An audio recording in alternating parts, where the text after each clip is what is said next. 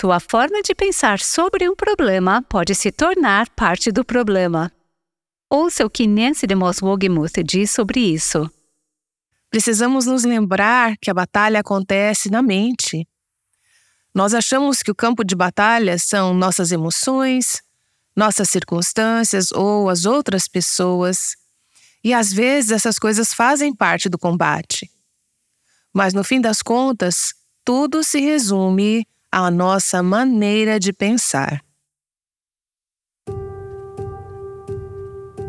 Este é o Aviva Nossos Corações com Nancy DeMoss Wogemuth, autora de Mulheres Atraentes Adornadas por Cristo, na voz de Renata Santos. No último episódio, tivemos uma pequena aula de grego quando estudamos sobre ser sofrão, ou ter um pensamento são, como parte da série Adornadas Vivendo Tito 2 de 1 a 5.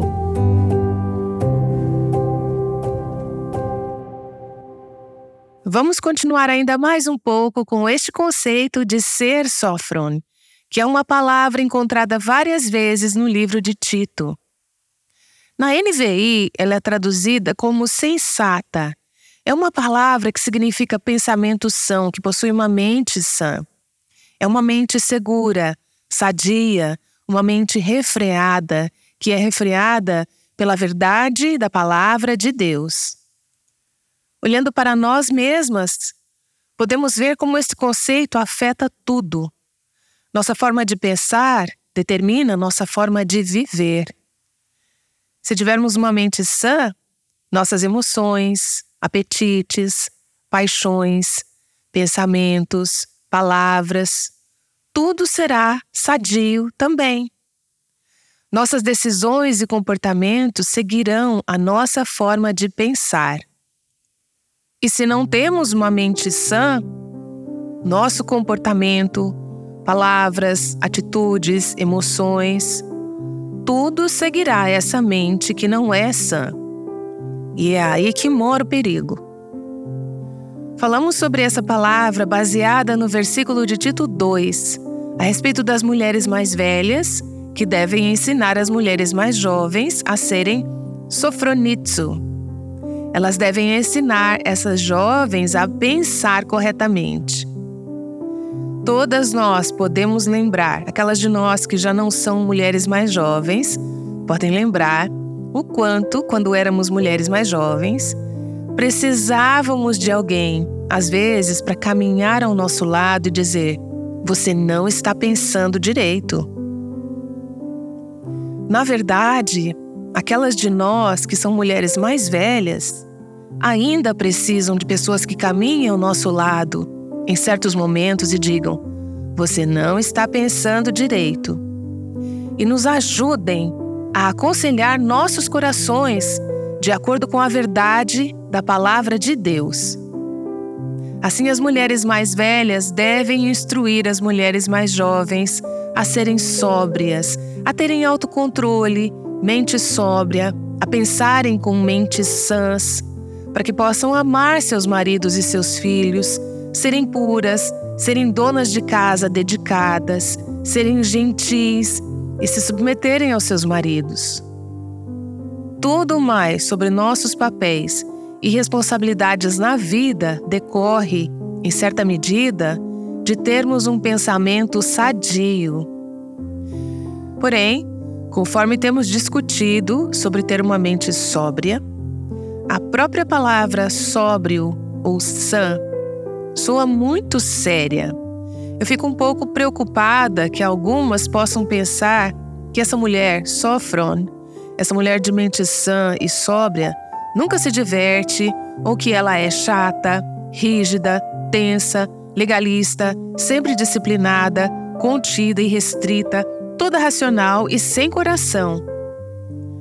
Essa descrição se encaixa para algumas mulheres e pode ser que algumas de vocês se encaixem nessa descrição.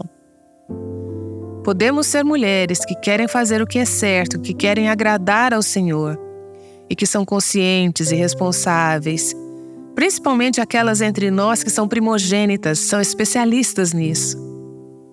Vocês querem fazer tudo certo, querem colocar os pingos nos is As primogênitas são assim.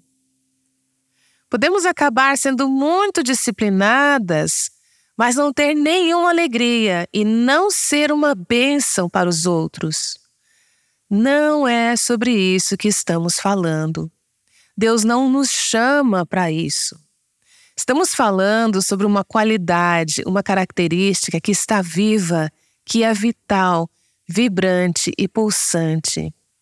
Essa qualidade, essa sensibilidade espiritual, essa mente sensata, autocontrolada ou sadia, é gerada, produzida e capacitada pela graça de Deus. Não é algo que possamos fabricar não é algo que fazemos acontecer apenas com pura força de vontade. Contudo, há força de vontade envolvida. Há escolhas da nossa parte. Temos um papel a desempenhar e temos uma responsabilidade. Mas somos dependentes do começo ao fim da graça de Deus para nos fazer querer ser esse tipo de mulher para colocar essa mente de Cristo dentro de nós e viver esse estilo de vida gracioso e sofron em nós. Como eu sei isso?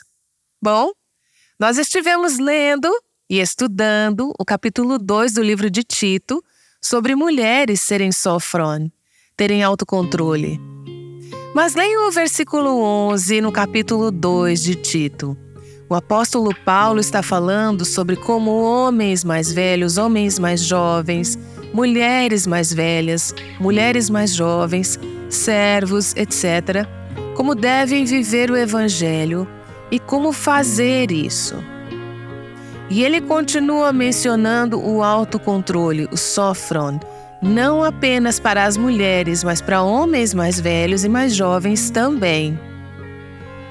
Depois de falar sobre tudo isso, Paulo fala nos versículos 11 e 12: Porque a graça de Deus se manifestou salvadora a todos os homens. Ela nos ensina a renunciar à impiedade e às paixões mundanas e a viver de maneira sensata, aqui é a palavra sofron, de maneira sensata, justa e piedosa nesta era presente. Somos dependentes do poder do Espírito Santo e da graça de Deus. Como Paulo fala para Timóteo em 2 Timóteo, capítulo 1, versículo 7. Pois Deus não nos deu espírito de covardia, que é a falta de uma mente sofrã, mas de poder, de amor e de equilíbrio. Sofronismos ou de moderação, como fala a versão ao meio da revista e atualizada. De onde vem isso? Quem nos deu essa mente? Foi Deus. Nós não a temos naturalmente. Nós não pensamos de forma correta naturalmente. É a graça de Deus dentro de nós que nos capacita a pensar de maneira sensata.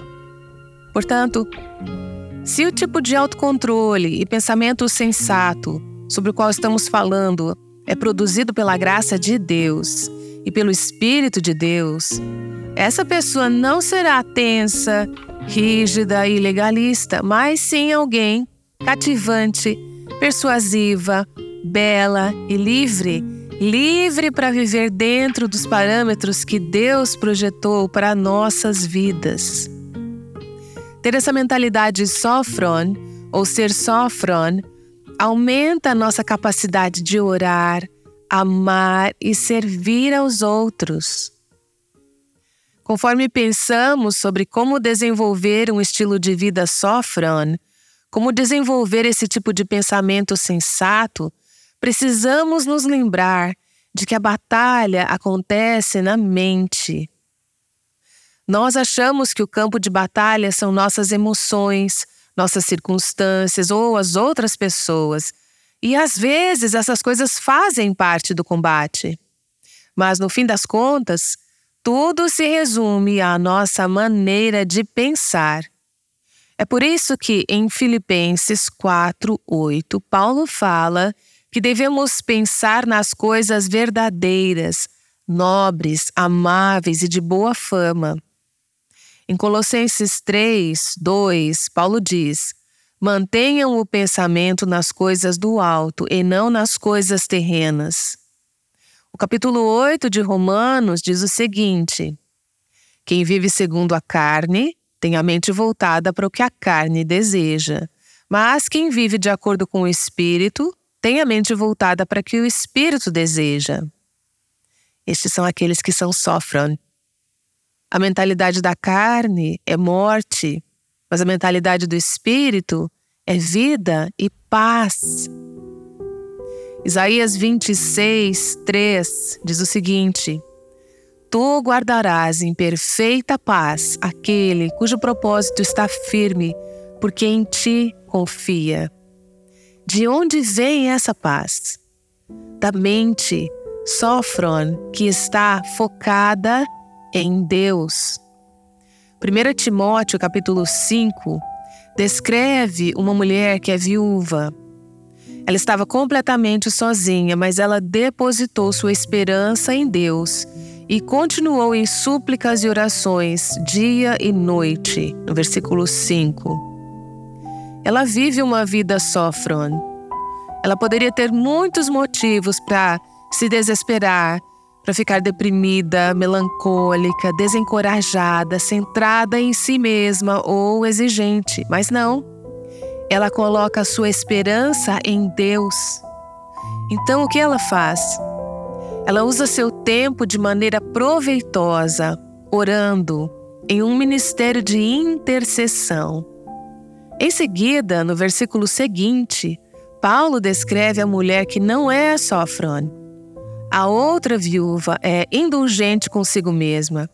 Essa mulher que não é só Fron, ele diz, está morta, mesmo estando viva. Versículo 6. Ela não experimenta a vida e paz que vem de uma mente focada nas coisas do espírito. Precisamos renovar nossas mentes, transformadas pela palavra de Deus. Eu estava conversando com uma amiga há alguns dias que acabou de ter um novo netinho, nascido com um grave defeito de nascimento. A criança tem tido convulsões e ainda não está fora de perigo, então não temos certeza exatamente qual será o resultado. Mas a minha amiga tem acompanhado sua filha ao longo desse processo. Sua filha já tem, acho que três ou quatro outros filhos, então, obviamente, ela já tem bastante trabalho. Além disso, ela faz ensino domiciliar e agora está lidando com esse pequenino que está constantemente precisando de cuidado e atenção e que pode, de repente, parar de respirar.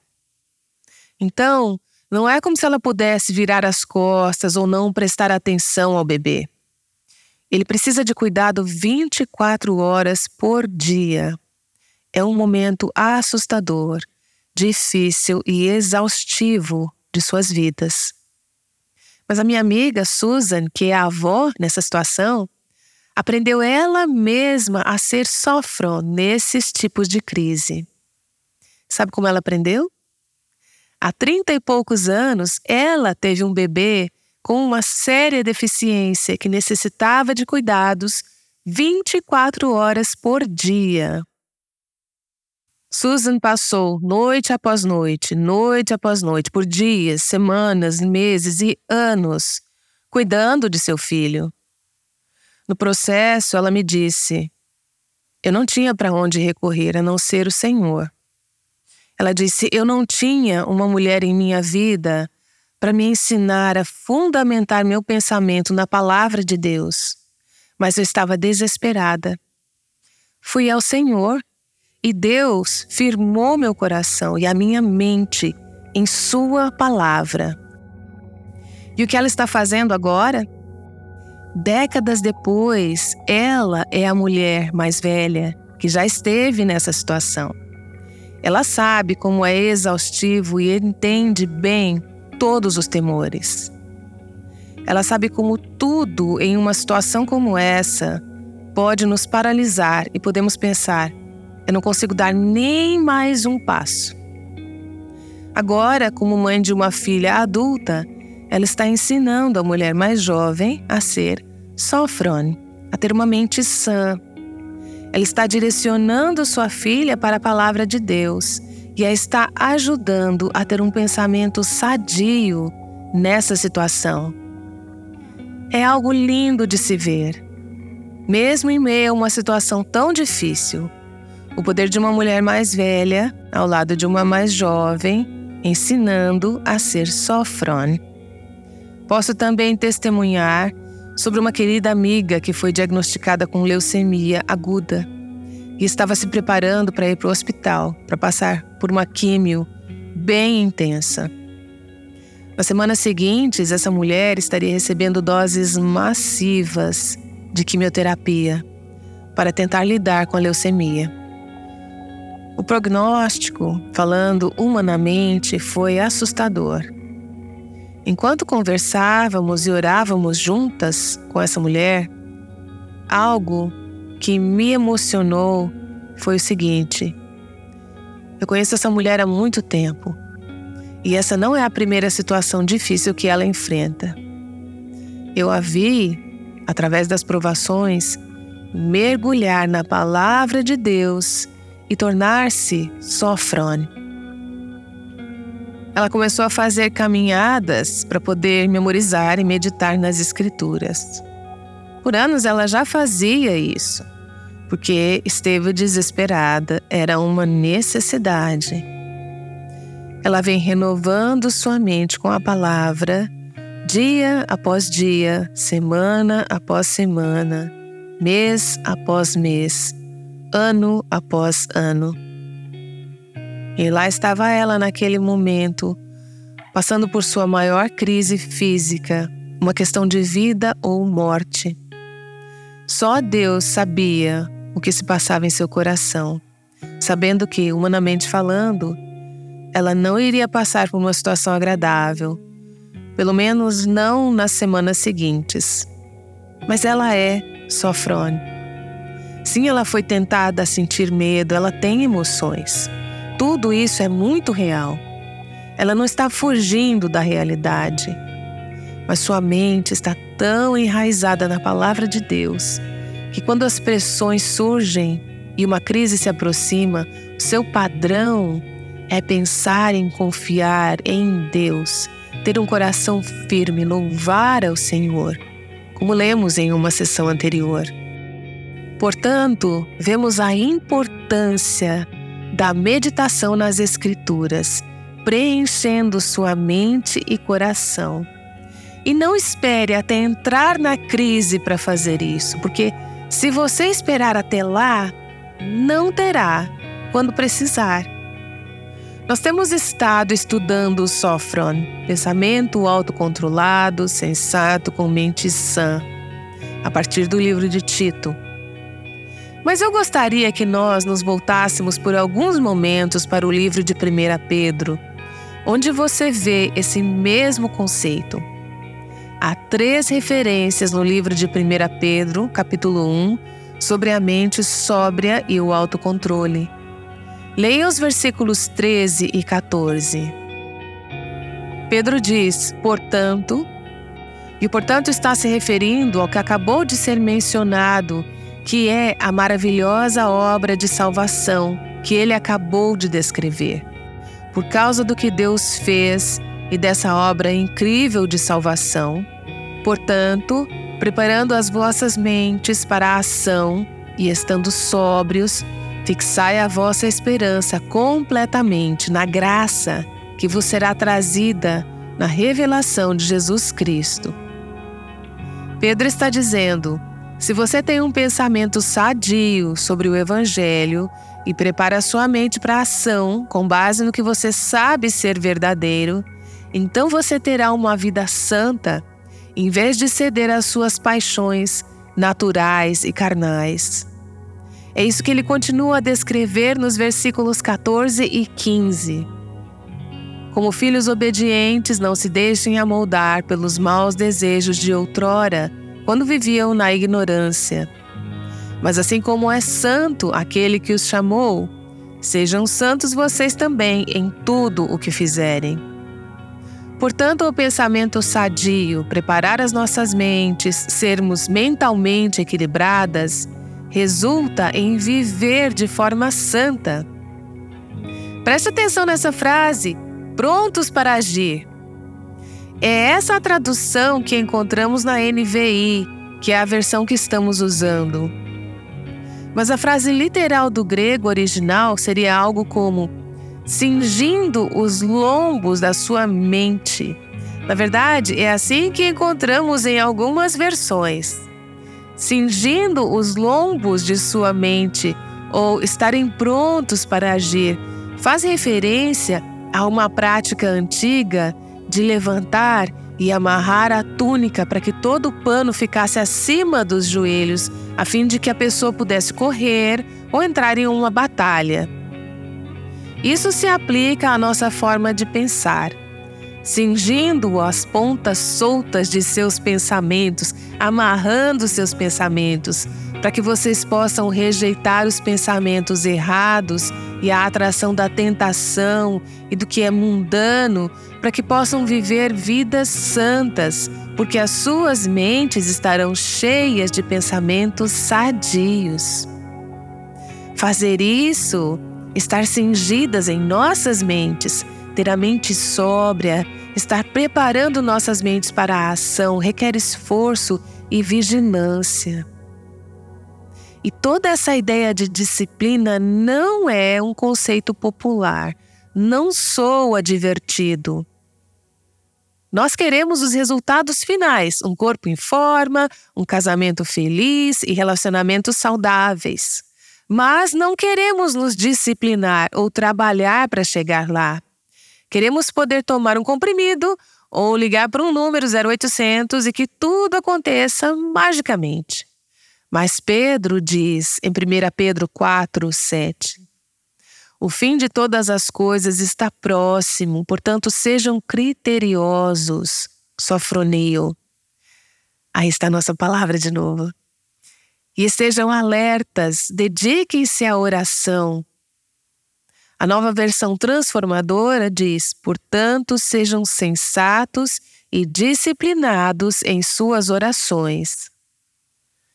Conforme eu estudava essa passagem, me ocorreu que um dos motivos de eu ter tanta dificuldade com minhas orações pessoais é porque a minha mente começa a divagar.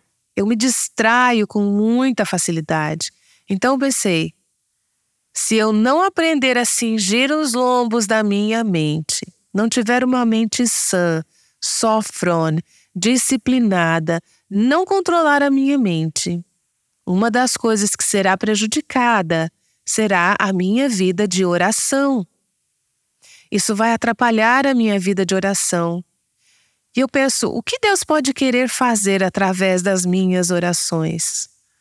O que Ele pode querer fazer através das suas orações como esposa, como mãe, como uma mulher no local de trabalho?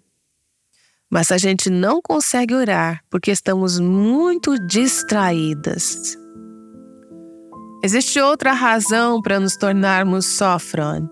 E sermos sofron não somente nos capacita a orar, mas também nos capacita a amar de forma correta. Leiam os versículos de 8 a 9. Sobretudo, Amem-se sinceramente uns aos outros, porque o amor perdoa muitíssimos pecados. Sejam mutuamente hospitaleiros, sem reclamação. Como uma mulher no padrão de Tito II, você será chamada a dar, a servir, a amar, a entregar a sua vida quando não é fácil. 24 horas por dia sete dias por semana, quando seu bebê está chorando ou aquela criança fica doente no meio da noite. Como é que você irá lidar com isso? Você tem que ser sofrão para poder amar bem e oferecer a sua hospitalidade, primeiro para os que são da sua própria família, sem reclamar. Isso começa tendo autocontrole e tendo uma mente sadia. 1 Pedro 5,8 diz: Estejam alertas e vigiem. O diabo, o inimigo de vocês, anda ao redor como leão, rugindo e procurando a quem possa devorar. Se nós não tivermos uma mente sã, sofrone, e não estivermos vigilantes, nós não teremos nenhuma defesa espiritual.